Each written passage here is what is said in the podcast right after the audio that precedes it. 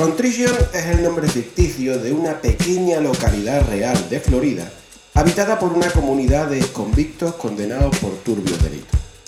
Y es también el título de un absorbente thriller que no duda en desafiar tabúes y abordar espinosas cuestiones, entre ellas la posibilidad de reinserción de pedófilos y depredadores sexuales. Un relato gráfico que firman con maestría Carlos Portela en el guion y Keiko al dibujo. Todo un lujo que estén sentados a la mesa de Normaland. Bienvenidos a Normaland, el podcast de la redacción de Norma Editorial.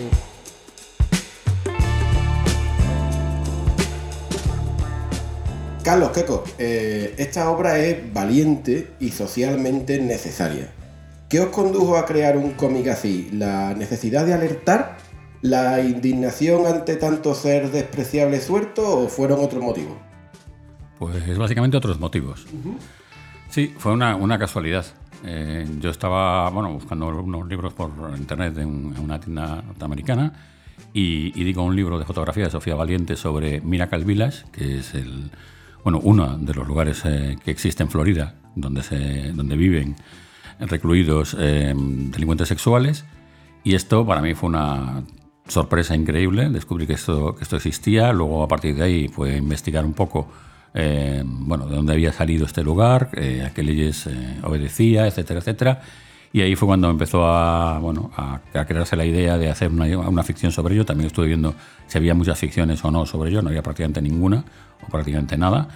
Y bueno, luego estuve un tiempo pues, documentándome y, armando la historia hasta que ya lo tuve más o menos claro lo que se podía contar y con eso pues me fui aquí a, a hablar con mi amigo Keiko y decirle, oye, ¿te interesa hacer eh, esta historia en un sitio tan particular. Y siempre nos gusta que, los autores nos hagan, porque nada más fiable y más convincente que su palabra, para definirnos brevemente o hacernos una breve síntesis y sinopsis del argumento. ¿Os atreveríais a hacerla? Keiko, te toca. Bueno. Pero es que, a ver, si me pongo yo a hacer una síntesis, seguro que hago como mil spoilers. Eh, y luego y luego me crujes. Bueno, Así que hazlo tú. Bueno, bien, vale, de acuerdo. Eh, lo digo porque yo, mm, para que os hagáis una idea, claro, cuando le, le, pasé el argumento, le dije, es una sinopsis y le di 20 folios. Entonces tampoco, es que tenga una gran habilidad. La sinopsis, entre comillas. Sí, bueno, bueno, básicamente es eso, es un lugar donde viven recluidos delincuentes sexuales en Florida y aparece uno muerto que, mm, según parece en primera instancia, pues se ha muerto de forma accidental, eh, quedándose dormido fumando después de haber bebido mucho y se ha derramado alcohol y tal. Una periodista local que se llama Marcia Harris, eh, la cosa no le empieza a encajar porque uno de los bomberos le dice que parece que el incendio es como demasiado perfecto, parece que está todo colocado como para que este hombre se quemase y a partir de ahí empieza una investigación, eh, tanto la policía local como su propio jefe dicen no tiene mayor importancia, es un delincuente sexual, nadie se va a preocupar de si se ha muerto, si se ha suicidado o se, se ha muerto de forma accidental, da igual, pero ella eh, no ceja en en el empeño y esto va a ir destapando no una cosa, sino, vamos, va a ser una sucesión de cajas chinas donde cada vez hay más respuestas y más preguntas. La trama se complica, sí, y, de qué manera y con qué, con qué maestría lo resolvéis. Keiko, cuando Carlos te pasó el guion, o cuando te, digamos, compartió contigo la, idea, ¿sentiste cierto respeto hacia, ante lo delicado y serio del contenido al que te ibas a, a enfrentar? Sí, en principio sí, claro. Lo que pasa es que yo ya venía de estar hacer tres libros con Antonio Altarriba y ya, vamos, miedo ya vamos, poco. Después de con Altarriba, vamos. Después de recibir una llamada de Moncloa por el último, por el último libro que hice con Antonio, eh, para invitarnos allí a ver qué, habíamos hecho con... el último libro porque que fue yo mentiroso, si no... Sí, sí. Y esto es verdad, ¿eh? O sea, recibió Antonio una llamada de Moncloa, de, de, la secretaria de Iván Redondo, que es el personaje protagonista del libro, con otro nombre y tal. Y para que fuéramos allí a dar alguna explicación y tal. No fuimos porque además era en plena pandemia, yo no hubiera ido de todas maneras. Entonces, por eso te digo, cuando Carlos me propuso esto, yo lo que sí tenía miedo era a ver qué historia íbamos a contar. O sea, el, lugar, así cuando me dijo que iba a ocurrir en esta comunidad y tal, aislada de donde vivían estas personas, me hizo pensar que, claro, esto iba a tratar sobre el tema de, de la pederastia, ¿no? De los abusos a menores y tal. Es un tema, claro, muy, muy delicado. Pero en cuanto hablamos y esto, ya me dijo cómo lo iba a enfocar, yo me quedé muy tranquilo y, y se- y supe que teníamos una historia muy buena entre manos, ¿no? Que además tendría una... O sea, como en las buenas ¿no? eh, historias de género, siempre el crimen es un poco lo de menos, ¿no? Los crímenes están siempre en, en otra parte, ¿no? Eh, Eh, ahora falta que reciban una llamada del, del presidente del estado de Florida. ¿eh? Esto es lo que yo, pues mira, yo soy así muy acojonado y tal. yo pensaba, digo, pues mira que si esto llega allí o algo y les da por, ¿no? Por demandarnos. Esa gente o- tiene armas, ¿eh? Cuidado, ¿eh? Sí. Oye, Keiko, y a la hora de, de, mm, enfrentarte a la caracterización de los personajes, ¿y cómo, cómo fue ese proceso? Porque claro, imagino que hay algunos que, que- que son realmente despreciables, ¿no? ¿Estos te costaron más o menos trabajo? Bueno, no, no. Siempre el trabajo es el mismo, siguiendo las indicaciones de, de eh, del guionista, porque los guionistas también tienen un poco su casting hecho, ¿no? Aunque no. no- Tiene su corazoncito. Claro, a eso me refería. O sea, Carlos te pasó indicaciones de cómo debería ser, digamos, la, la estética de algunos personajes, o en algún sentido tú tuviste cierta libertad. Tuve libertad. Solo, yo creo que sí que hubo el- un personaje en el que Carlos lo tenía bastante claro, que es el de Marcia, la periodista, en el que sí ya me dio unas indicaciones. A ver, Marcia es negra. Cuando le dije por qué, ¿no? Porque digo, a ver, ¿no? Y por, por una razón muy sencilla, el, no sé si el 80% de la población del, del pueblo este, de, no, de la, no del poblado donde viven los pederastas, sino el pueblo que digamos es del que dependen, ¿no? Al que pertenece ese, ese territorio. El 80% de la población es, de, es negra.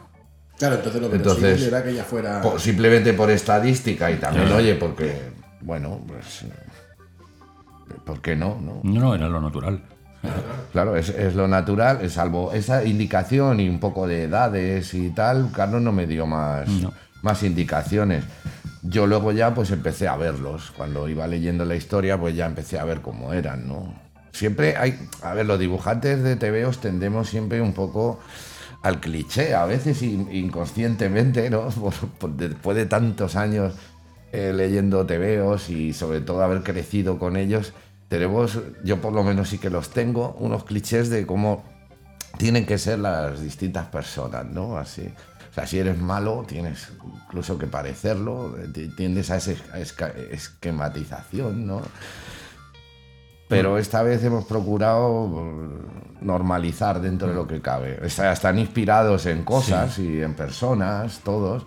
Y sí que hay uno que. Sí, la que, prota, que- Novak. que- que yo lo vi claro. Bueno, el que es el reverendo, el que, digamos, lleva a organizar la- la- esta comunidad que este es tal cual, el, el real, o sea, prácticamente físicamente y todo, o sea, porque me parecía además el, el de verdad, ¿sabes? el reflejo de, Sí. la persona real que... Sí. El, el- el- el de verdad, o sea, es que eh, mola mucho el señor, que me dijo Carlos que había muerto y tal, bueno, casi mejor, ¿no? Uno menos, uno que ya no nos va a demandar. Bueno, en, en el caso de Novak también el, la- el aspecto es como muy normal. También eso sí que lo habíamos hablado, Sí. de que tuviese un aspecto que no fuese, ¿sabes? Que no pareciese ni un vicioso, ni, ni alguien perturbado, ni no sé qué. Pero ¿no? que a la vez tuviera ese punto inquietante, Inquietante. inquietante y así como un poco... "Ich", ¿no? Sí. Un, un pelín grimoso, ¿sabes? Pero- Exacto, un poco creep, que dicen Sí, los sí, americanos, ¿no? Uno de los aspectos que a mí más me ha gustado de, de Contrition es que, si bien el cómic aborda una realidad espinosa y morbosa, lo hace con mucha elegancia. ¿no? Evita por completo el morbo en el, en el contenido. ¿Esto fue algo que cuidasteis desde el principio o algo a lo que llegasteis, una conclusión a la que llegasteis después? Esto fue una premisa, vamos, una, la, la regla number one. O sea, lo primero que me dijo Carlos, dice, aquí no va a haber... Ay, perdón. Aquí no va a haber tomate, ¿vale? O sea, lo Sí, que no va a haber- entendemos. No va a haber eh, imágenes escabrosas, No. ningún tipo de. Lo cual me parece de una elegancia exquisita. Sí, y p- porque es que yo creo que es tirar por el camino fácil, ¿no? O sea, pff, eh, lo hemos visto muchas veces, ¿no? Que los escándalos se producen siempre por, por estas gilipolleces, ¿no? De- Y bueno, de hecho, en el cómic se ve que, bueno, aparte que no hay morbosidad, tampoco hay violencia explícita. Es una cosa que, que no, no hay ningún tipo, digamos, de tema escabroso ni, ni para un lado ni para otro, y, pero mantiene una atmósfera de tensión permanente sin que haya, digamos, acción dura, por decirlo de alguna manera. Que yo creo que es lo más inquietante y, y- y lo más maravilloso que tiene la obra. Totalmente, yo estoy tota- eh, totalmente de acuerdo. ¿Tú qué opinas, Carlos? Eh, bueno, yo es que cuando lo hablamos y tal, yo le decía, yo estoy un poco saturado de esto. Es decir, a mí me gusta, yo no tengo ningún problema con, con leer una, una novela gráfica o un álbum o lo que sea de- donde haya violencia explícita. Lo que sí que creo es que estamos precisamente tan anestesiados de haber visto tanto Claro. que al final el pretendido efecto que puede creer, lo que puedes creer que, que va a tener en la gente, no lo tiene. ¿Por qué? Porque todos hemos visto ya 50.000 millones de cosas, a cada cual más espectacular y tal. Entonces creo que la contención, al final, funciona muchísimo mejor en eso. Y aparte, eh, por mucho que nosotros lo intentásemos, jamás vamos a llegar a lo más recóndito y a lo más extraño que uno se puede llegar a imaginar. Entonces creo que es muchísimo más útil utilizar la imaginación de la gente y que cada uno se imagine lo que quiera, o sea, a partir de lo que nosotros le proponemos. Pero vamos, yo nunca, yo no sé cuán eh, oscura es tu mente y hasta dónde puedes llegar a imaginar cosas. Aquí hay risas, no quiero decir nada. No, no, pero cuán perturbado estás, ¿no? O sea, eso- eso Lo ha dicho es- él, lo ha no, dicho no, él, está grabado, No, no, no. grabado, Ojo, hablo en general. que yo, oyendo, o sea, yo no eh. estoy para hablar, la verdad. Yo no estoy para hablar, digo, en general. Sí, pero bueno, un poco la idea es esa. En realidad sí, es... es- al final nunca llegas a, a lo que la gente se puede llegar a imaginar, entonces es muchísimo más potente. Si consigues crear esa atmósfera, y hombre, en eso Keiko es increíble, manejando las atmósferas, pues hombre, sí que te da una cosa mucho más inquietante por una razón muy sencilla, yo creo, y es porque todo lo que estamos contando es real. Claro, y eso, eh, tratarlo con esa elegancia y esa sutileza. pues, Mira, yo para mí hay un ejemplo de que para mí es el, el referente de esto que es eh, este Haneke. O sea, Haneke es el maestro de esto, de, de dejártelo todo fuera, fuera Sí, del plano. Aunque él deja el sonido, juega con el sonido, ¿no? con la violencia y estás ahí diciendo, Dios mío, ¿qué le están haciendo? Eso, eso, eso es mucho más aterrador que realmente ver, yo qué sé, una paliza. ¿no? Bueno, eh, es como la metáfora del dentista. Que el dentista da más miedo por la sala de espera como tal y de escuchar a la gente como quejarse que luego dentro. Perfecto, Porque tú luego te anestesias dentro, pero es, es un poco el, el efecto del, del dentista. Sí, sí. Oye, Keiko, y mencionando, o, aprovechando que Carlos mencionaba tu maestría en las atmósferas, eh, menciona a- al Antonio Altarriba en el prólogo, porque tiene un, está, este cómic tiene un prólogo de Antonio Altarriba también, pues en la altura de su maestría, ¿no? Que tú te propusiste tener un trazo más claro en este cómic. Eh, todo el mundo identifica mucho tu estilo. eh, ¿Te propusiste algún tipo de reto a la hora de dibujar este Contrition? Sí, que fuera diferente a lo que había hecho con, con él. Sí, ¿no? Sí, no sé si el trazo es más claro, yo al revés, veo más como lo veo más lo veo más sucio en algunas cosas. Lo que sí es tiene más luz y tiene más grises. O sea, hay aquí la- las zonas de luz y de sombra se mezclan, ¿no? Se mezclan ahí turbiamente, no están claramente separadas en un claro oscuro rotundo como lo que había hecho con él o había hecho antes. También aquí hemos prescindido completamente del color, porque siempre nos dicen, a ver, esto del bitono, básicamente te lo dicen para que le des un poco de alegría al... Sí, sí, o sea, dicen, a ver, vas a hacer un TV en blanco y negro, ¿no? Joder, métele un, aunque sea un- una cosita que dé alegría. Esto literalmente nos lo dijeron a Antonio y a mí cuando, cuando hicimos la trilogía. Y entonces Antonio dijo, vale, lo, lo hacemos, pero vamos a sacarle partido, ¿no? O sea, no vamos simplemente a meter un color para que esté ahí de adorno o de relleno, sino vamos a jugar con él también como un elemento narrativo más y que forme parte de la historia. En este directamente, o sea, nos planteamos hacer blanco y negro sin concesión ninguna. Incluso ya habéis visto la portada, todo, o sea, no hay ni rastro de color en este, eh, en este TVO. Porque sí, porque no tenía sentido volver a hacer lo mismo otra vez y pensamos que una queríamos hacer algo así pues, duro, radical, pues de- que lo sea en, en todos sus elementos, ¿no? No, además yo creo que a- haber metido alguna tinta de- lo hubiese acercado a la trilogía del yo, con lo cual yo creo Claro. que había ayudado a confundir a, ¿no? a los lectores. Claro, claro. También nos dijeron, sobre todo el, el editor francés, que, que por qué no le dábamos una vuelta y lo hacíamos en color. O sea, digo, esto no es darle una No. vuelta. Esto La es darle la vuelta completamente, vamos. O sea, La respuesta es no. la respuesta fue en alemán. Yo cuando tengo que hacer una negativa digo nine, ¿no? Dije nine, así se lo puse, ¿no? Porque dijimos, no, esto es así, ya está, está pensado así, ¿no? A ver, si, si No. puedes...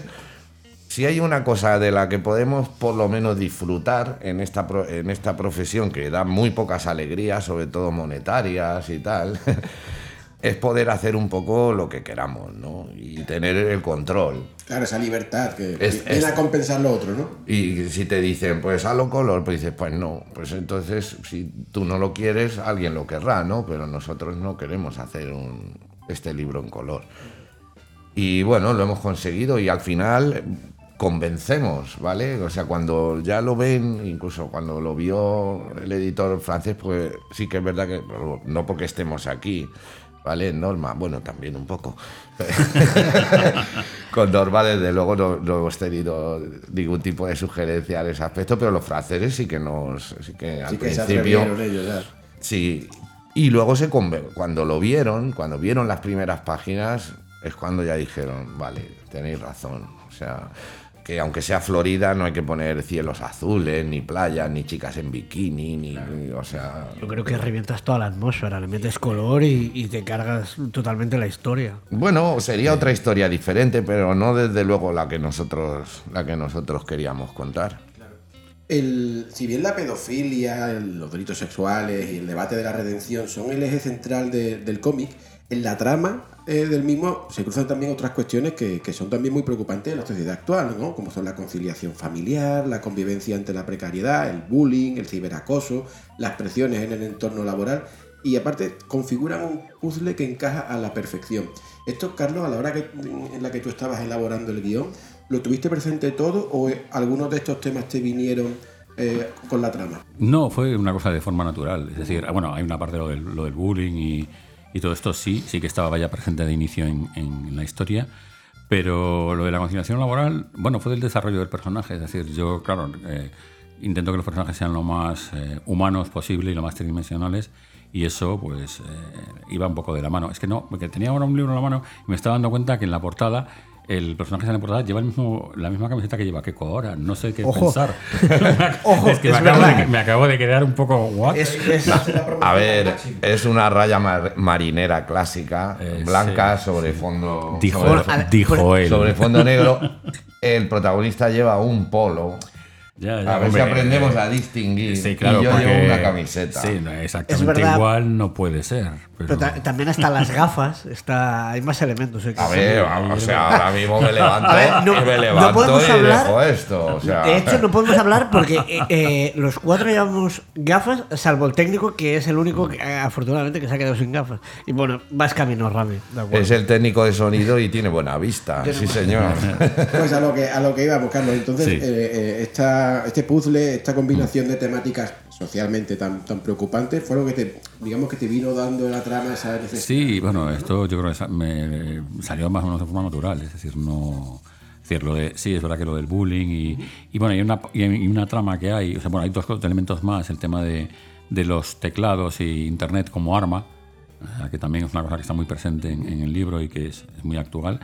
Y, tal, sí, sí, esto sí que estaba eh, pensado, y además lo hemos hablado Keiko y yo más de una vez, eh, que hay un nuevo tipo de delitos que mucha gente no es consciente del poder que tiene en realidad un teclado de, de ordenador o de móvil o lo que sea, que parece como que no estás presente, entonces no es como disparar una bala, pero que a la hora de la verdad puede hacer eh, tanto daño o más que una agresión física. Entonces, esto sí que estaba marcado. Y luego lo otro, bueno, es desarrollo de personajes. Es decir, no puedes intentar, bueno, por lo menos yo creo que hay que intentar que los personajes no sean un arquetipo, sino que sean realmente, pues, o sea, algo más que un arquetipo, vamos, ya, estereotipo ya ni te digo, pero vamos, que sean que tengan la suficiente personalidad como para que en determinados momentos, aunque tú digas, bueno, voy, voy con, con este personaje y lo sigo, pues mete la pata y dices, "Ah, es que esto, claro, que es lo que hace en realidad es que te los creas como personas, ¿no? En la trama además existen saltos temporales, vais, vais ofreciendo el contenido pues dando, eh, no de una manera cronológica lineal, sino que vais, eh, los diferentes capítulos pues van dando saltos en el tiempo. Esto eh, ofrece dinamismo y sobre todo capta una mayor atención en el lector, ¿no? Bueno, yo creo que de- depende de la historia. Es decir, esto es, es la típica, es el típico recurso eh, que a la hora de, de estructurar la historia te puede funcionar bien o te puede jugar a la contra, porque puede hacer que la gente se pierda. Yo creo que cada historia te pide, pues según lo que quieres eh, hacer con ella, eh, una, deter- una determinada forma de contarla. Y yo después de tener la, digamos, la historia de forma lineal o tener claro lo que, lo que quería contar, sí que empecé a pensar en cómo contarlo. Y eso me llevó a- esta estructura no lineal.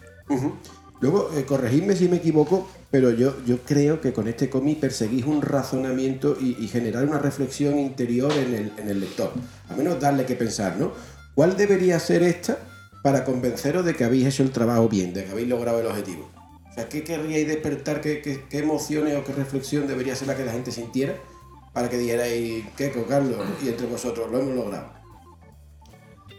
Bueno, un poco la- eh, todas las reacciones es todavía prematuro, ¿no? Llevamos, ha salido hace poco el libro, hemos tenido ya contacto con los lectores, pero claro, la, la gran mayoría de ellos no se lo han leído, ¿no?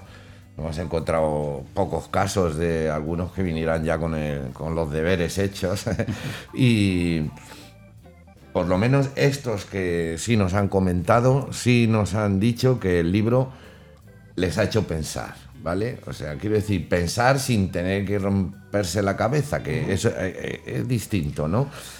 Sí, señor, muy bien apuntado. O sea, hay dos cosas, hay dos cosas muy distintas. Una es romperse la cabeza por una trama en- enrevesada, eh, confusa o tal, y otra es que invites al lector a que piense sobre cosas, porque en realidad Carlos lo dice siempre, que es en los- eh, li- en el libro se hacen más preguntas que respuestas porque es un tema tan delicado, tan complejo que afecta a tantas cosas y sobre todo tantas, eh, tantas cosas sobre las que tenemos en otros casos, pero no en este, tenemos convicciones profundas, ¿no? De que la ley es. eh, la ley sirve para. no solo para castigar, sino que el castigo debe ser reparador y, reforma, y reformador y tal. Pero con estos delincuentes se hace muy, muy difícil, ¿no? Porque todos sabemos además que son reincidentes, que en la cárcel se portan muy bien, pero en cuanto les dejas otra vez sueltos. Esto es lo que queremos. Eh, También dónde están las líneas, eh, dónde se cruzan la línea entre el bien y el mal. Tenemos algún personaje que, que está a punto de cruzarla y este es el dilema que hay en él. No solo un, un instinto primario, sino porque él es una persona racional. Es que, ¿ves? Ya me lío y ya estoy haciendo. No, no, no, vas- no, no, no, esta vez vas fenomenal. Claro, Yo- yo me parece estoy como como, lo- como pisando No, no, no, huevos que aquí, vamos, dando un circunloquio. Lo, lo- lo firmo todo, vamos. Vale. O sea que no, no. Tenemos esto, tenemos también em, lo que has comentado antes y que Carlos también lo ha comentado, el personaje de la periodista también es un personaje que tiene su, su miga, o sea, no es simplemente una periodista de estas eh, valiente, pues que busca la verdad y tal, sino que también busca un medio de reivindicarse a sí misma frente a su marido y, y que ello, con el conflicto que ello acaba produciendo. O sea que sí, hemos puesto ahí muchas, muchas cosas en el plato, ¿no? Y, y esperamos que, que no se les escapen a que no se le escape al lector que está ante una ante un, un TVO que hace preguntas y, Y, y bueno, y vamos a ser claros, teniendo en cuenta lo que cuestan las cosas ahora, que por lo menos te dé para una segunda lectura. ahí, ahí. O sea, que no te lo leas y digas, bueno, ya, ya está a la, a la estantería. No, no, no. O sea, que te lo puedas volver a leer y que digas, bueno, me ha cundido la pasta. O sea, yo, yo lo, digo, lo digo como lector, ¿eh? que yo, yo soy de los que compran también cómics a, a dolor. hecho, tanto Uri como yo, que hemos tenido ocasión preparando esta entrevista de comentarlo, nos hemos dicho, lo hemos leído dos, dos veces porque seguro que con la primera se nos pasaba algún tipo de detalle y así ha sido, ¿verdad? Cuando Sí, sí, yo, eh, yo te digo, es que a mí el cómic, yo el tipo de género del, del cómic ya de por sí me gusta y me gusta mucho cómo está hecho tanto el dibujo, el guion, me parece una maravilla de cómic Y, y yo creo que precisamente lo que comentaba Keiko, hay tantas cuestiones que y yo creo que en el momento que te lo leas te van a sugerir unas preguntas u otras y además todo, yo creo, la carga ética y moral que hay detrás, porque aquí ha- hay un debate que, bueno, podríamos estar, creo que, horas sobre, eh, sobre el, No, es, es eh, curioso. ¿eh? el, el tema... Fíjate, a mí me ha pasado que, que ha habido varios lectores que de repente, hablando incluso del personaje que comentaba ahora Keiko, de la periodista, que lo han visto de dos maneras completamente distintas. La situación del matrimonio de ella, yo he oído eh, dos vertientes, pero absolutamente diametralmente Claro. opuestas, lo cual me, me ha, me ha fascinado. Es decir, bueno, que eso Claro. te da la sensación de que es alguien, como, como si tú eres alguien vivo, que, que dices, bueno, pues eh, no, no, estoy de acuerdo o no estoy de acuerdo. Es decir, no es unidimensional para nada. Y esto sí que me- a, mí, me- a mí me ha encantado. Cuando, Bueno, es eh, un poco lo que comentabas antes de el tema de, de poder identificarte con un caso que le podría pasar un vecino tuyo, un amigo tuyo, y el- todo el tema de la conciliación familiar, el tema de los rifirrafes entre el matrimonio por eh, todos los motivos que hay alrededor, que una persona quiera reivindicarse laboralmente, no sé, creo que hay muchas cosas que la gente se puede identificar y además de todo lo que suscita moralmente, éticamente, que existan este tipo de comunidades eh, para gente que ha cometido un delito, el, el tema de la reinserción, si existe, si no, hasta qué punto la redención es lícita o no. Yo creo que hay tantos temas abiertos que, a- o al menos a mí, me parecen sumamente interesantes, No, que sí realmente invita a una, a una relectura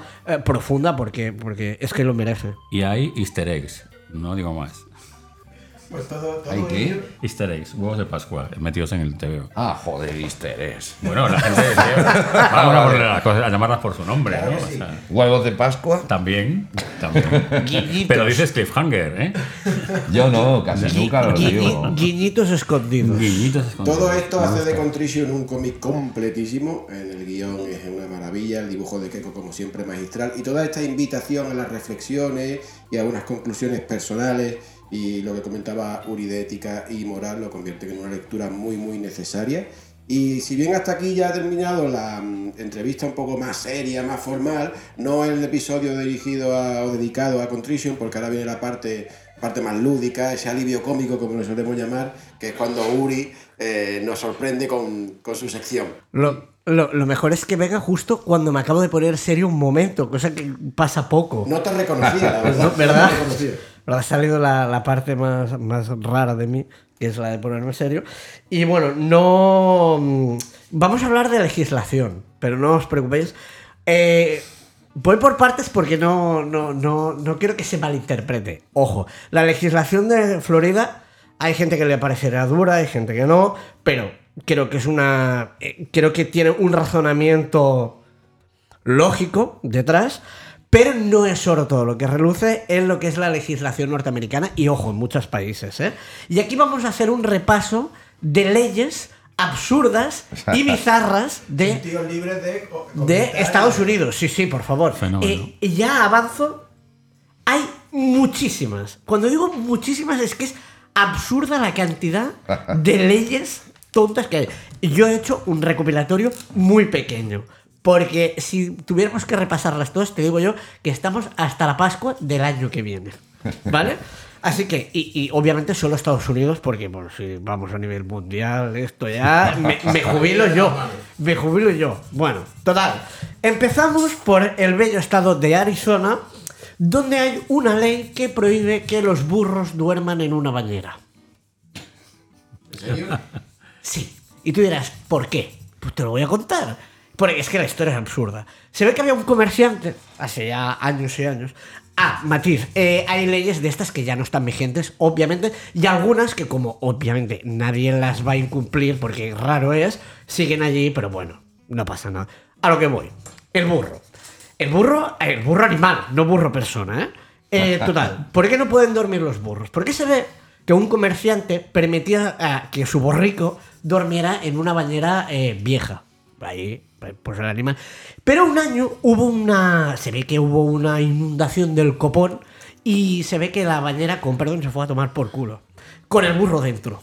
Pero se fue millas, ¿vale? ¿Y qué pasa? Que eh, el, el burro y la bañera se fueron hasta que llegaron como a un, esta- a un estanque. Y se ve que costó un pastón eh, de- y una cantidad de recursos absurda eh, recuperar al burro, total, que prohibieron que los burros durmieran en bañeras. Que digo, ¿qué probabilidad había que esto volviera a ocurrir? Pues que lo sepáis que en Arizona está esta bonita ley, ¿vale? Lo- sí, sí, pues, bueno, seguimos, que eh, Alaska, el estado de Alaska, hay otra ley que, por cierto, esta me parece fascinante por el girito que da. Y es, está prohibido, eh, si tú ves unos, un oso durmiendo, está prohibido que lo despiertes para hacerle una foto. Pero es legal dispararle. ¿Así? Bueno, Aunque esté eh, dormido. eh, aunque- esté dormido. Es muy estadounidense. Es, ¿eh? pero es fascinante, o sea, eh, no lo despiertes para echarle una foto. Ahora, si quieres despertarlo para pegarle un tiro, sin problema. Pero le puedes pegar el tiro mientras duerme o hay que despertarle. El Por lo tiro menos lo- para decirle. El, el tiro lo puedes pegar cuando quieras. Ah, vale. Las fotos entiendo que solo dormido, porque despierto. A ver, yo también entiendo que debe ser para que no te pongas en riesgo tú, porque claro, si vas a pegarle una foto, si lo despiertas, pues igual te arranca la cabeza. Pero bueno, que como ley no está mal, porque si han puesto esto como ley, es que alguien, alguien en su. dijo, "Ah, voy a despertar al osito. Aquí un oso de 300 kilos, ¿qué me puede hacer un oso de 300 kilos y unas garras como excavadoras? Eh, no pasa nada. Vamos, eh, esta me gustó mucho. Nos vamos a la ciudad de Blythe, en el estado de California. ¿Sabéis que allí eh, no puedes llevar eh, botas de vaquero si no tienes en propiedad mínimo dos vacas? Por ley. Porque se ve que se toma... Yo, yo no, no entiendo, ¿eh? no, sé, no sé qué tiene el agua, el aire o lo que sea, pero esta es, eh, es ilegal. Es más, si tú no demuestras que tienes la, la- la propiedad, en propiedad dos vacas, te puede caer multa. Porque se toman muy en serio que es que son botas de cowboy y solo puede llevar, pues cowboys, los que tienen realmente vacas. Apropiación cultural, Sí, ¿no? total, to- totalmente. Lo que han hecho ellos durante un mogollón de tiempo, pues, ojo, sí, o sea, se vais a esa ciudad y lo miré y esto, esta ley sigue vigente. ¿eh? De hecho, hay un vídeo de un congresista explicándolo, que es de 2020 o 2021, lo tenéis en YouTube, y es fascinante porque el señor lo dice como mm, muy serio y muy convencido de que no, esto se tiene, se tiene que cumplir. Y ojo, que hay otro, que este, esta ley me gusta mucho, que también es de California, que por cierto, creo que California tiene el récord de leyes absurdas. Y es que es un delito menor disparar a cualquier tipo de presa desde un vehículo en movimiento. Hasta aquí, bien. Pero a menos que el objetivo sea una ballena. Es decir, tú puedes ir conduciendo y no le puedes disparar a ningún bicho. Pero si ves una ballena, oye, no hace falta que te detengas. Tú sigue conduciendo y pégale tiros al bicho, que es legal. Bueno, eh, está permitido. A otra es, es delito menor, pero tú una ballena, da igual. pues La policía no te va a decir nada. ¿Pero en coche o en barco? Eh, no, no, es eh, cualquier vehículo, mm, tú mismo. Ah, vale. Pero por contra está prohibido desde, creo que es desde el año 71, eh, cazar ballenas. O sea, que mm, el uno por el otro se acaban contradiciendo. Pero que sepáis que Se anulan, al menos... efectivamente. eh, Lo que es curioso la cantidad de leyes que Oh. los animales, ¿no? Que si el burro. Sí, que sí, sí, vaca, sí, sí. Espera, espérate que hay, hay alguna peor con animales. Eh, eh, nos vamos a, al estado de Massachusetts, donde los taxistas eh, tienen prohibido hacer el amor en el asiento delantero del taxi durante sus turnos. Wow. Mientras no vayan conduciendo, ¿no? No, no, no, da igual. Me, me da que tiene que ver con eso. Y- y- y- A- a alguien lo pillaron si, en plena. Si tú estás en tu turno, eh, ya- se ve que ya no se puede pagar en especies. Ya solo se permite cash. ¿eh? En Estados Unidos, o sea, si vais a Massachusetts, eh, pues nada, llevaos dinero. Eh, seguimos. Eh, Aspen. Aspen, en el estado de Colorado, eh, es ilegal, ojo al dato, es ilegal tirar cosas a personas o propiedades, tirarle cosas con una catapulta. Que yo digo, a ver, digo que haya una ley especificando que no tires cosas con una catapulta. La típica Yo, catapulta yo entiendo, yo Que entiendo todo que el es- mundo tiene en su casa. yo, es claro, típica herramienta, quien no tiene una sierra o una catapulta en su casa. Yo ¿Qué- la tengo ¿Qué aparcada en el garaje. este año? Una catapulta. Claro. Cariño, ¿qué ¿Quién quieres no ha para pedido tu una catapulta un cumpleaños? Claro, no? claro, cariño, ¿qué quieres por tu aniversario? Una catapulta. Eh, medieval, ¿eh? De las ¿Para qué? grandes. Para lanzar un Los burro. Simpsons, eh, Claro. los Simpsons did it esto, ¿eh? Claro. Hay un episodio en el que para castigar a Homer cuando estuvo traficando con cerveza y tal, sacó el alcalde Kimby una, una ley también de estas Que se te expulsaba de la De- ciudad con un que- catapultazo. sí, que, Correcto. que si traficabas con alcohol o no sé qué, podías expulsar al. Correcto. con- y, le de- y lo, y- y lo Pero, claro, tiraron con. A mí, a lo que me, o sea, lo que me plantea esto es. Pero ya es como lógica, ¿no? Que no debes disparar a la gente o a las propiedades con una catapulta. De hecho, me recuerda que AENA, aquí en España, tiene especificado en los folletos que tú a un avión no puedes subir una catapulta. ¿Ah, que, yo, que yo me pregunto, vamos a ver, ¿tú cómo te plantas en un aeropuerto con una catapulta? Bueno, pero ellos te lo dejan claro de entrada. Que viene, por si ya- viene una manada de orcos arrastrando una catapulta. No, no podéis subir, chicos. ¿eh? Pues total. Bueno, y ahora sí que ya nos vamos al estado de Florida. ¿Eh? A, lo que, a lo que nos toca. Que también, de unido, ¿eh? y, y la cantidad de leyes absurdas va de la mano con California. Eh, empezamos por los parquímetros. Se ve que tú, eh, si aparcas un elefante en un, en un parquímetro de Florida, tienes que pagar. Tienes que echar moneditas como si aparcases el coche. Que mi pregunta es, ¿quién se va paseando con un elefante? Pero eso es que ha pasado. Y sí, sí, si no de esto, te cae multa y si es reiterado, te cae pena de cárcel. Que lo sepáis. O sea, si vais con un elefante por Florida, a pagar parquímetro. Siempre va bien que nos informen de estas cosas porque nunca se sabe. Eh, Y espérate, que esta, eh, yo lo entendí. Una mujer soltera no puede lanzarse en paracaídas los domingos. Si lo hace, puede enfrentarse a multas, arresto y a pasar un tiempo en la cárcel. Esto es real. ¿Pero existe un motivo que lo Eh, explique? no lo encontré. Y mira que lo busqué, no lo encontré. Y es más, en muchas webs de estas de. Porque mm, de juristas y tal, que tienen un apartado de, de- de leyes Sí, curiosas, eh, ellos mismos dicen que no saben bien bien el origen de esto.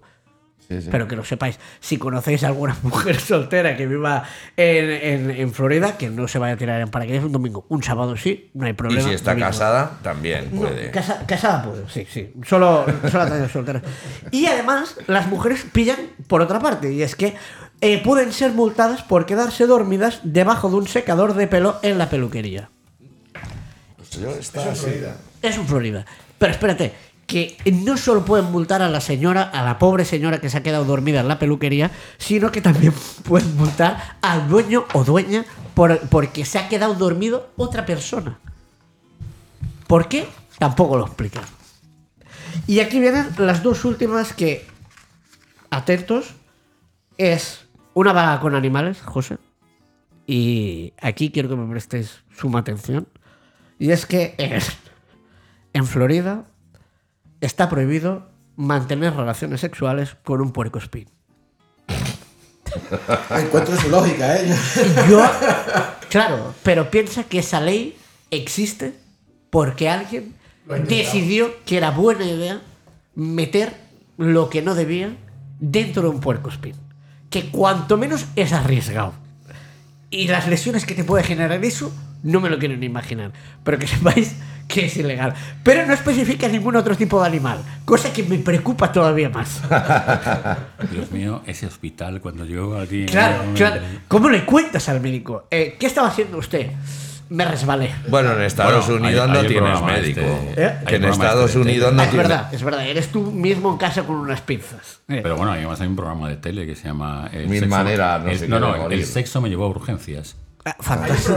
Sí, sí, en serio, está en las plataformas. eh, no Yo, yo qué conocí canal el de mil maneras de morir. No, no, yo sí este, es de esto de que vas pasando canales para buscar una cosa en concreto y de repente me encontré algo de. ¿Cómo es esto del sexo me llevó a urgencias? Y evidentemente dices, voy. Claro, Y había- y había otro- no me puedo perder eso. Había otro que también es americano de, de estropicios estéticos. Sí. Que le habían hecho auténticas Ah, aberraciones. sí. Y programas como Mi vida con 300 kilos. Que es como, a ver, no hace falta, ¿no?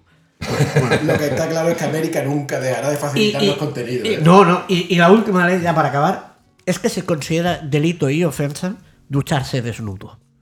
Así. De siempre, vamos. Eh, ahí lo dejo. Que se considera delito y ofensa En Florida. Ducha, en Florida, ducharse desnudo. En tu Supongo- casa. Supongo que será al aire libre, claro. Eh, no especificaba, la ley decía esto, pero entiendo que es al aire libre eh, en una piscina pública, hombre. No, of- delito no sé, pero hombre, Hombre, sí, ofensa bo- bonito- según, bonito no según, queda. qui- según quién, hombre, mejor no. Pero coño, en tu casa, imagino que te podrás duchar en pelotas, digo yo. No vendrá un policía a decir, a ver, señor, ¿cómo se está duchando usted? Abra la cortina. Pues no sé, pero. eh, eh, todo Policía esto- vegana, a ver ese nabo. que todo esto de estas leyes que dice, yo pienso que todo esto tiene origen en la, en la mentalidad práctica de la religión protestante, ¿no? Hay un problema, hagamos una ley ad hoc para ella Sí, y sí. ya está, nunca más va a producirse. Y si se produce, ¿qué? Pues Por ya si está. acaso, ¿no? Bueno, esto como, como los juicios, ¿no? Que hay esto. En el caso, no sé qué, no sé cuántos, del Estado contra no sé quién, Sí, hubo una ah. resolución y luego ellos, si hay un caso similar, Eso. pueden como extrapolar un, ya una resolución judicial a, a otro, Claro, a hay otro juicio. precedente, claro. Claro, hay un antecedente, joder. Eso es práctico, pero cuan- cuanto a leyes de estas, telita, ¿eh?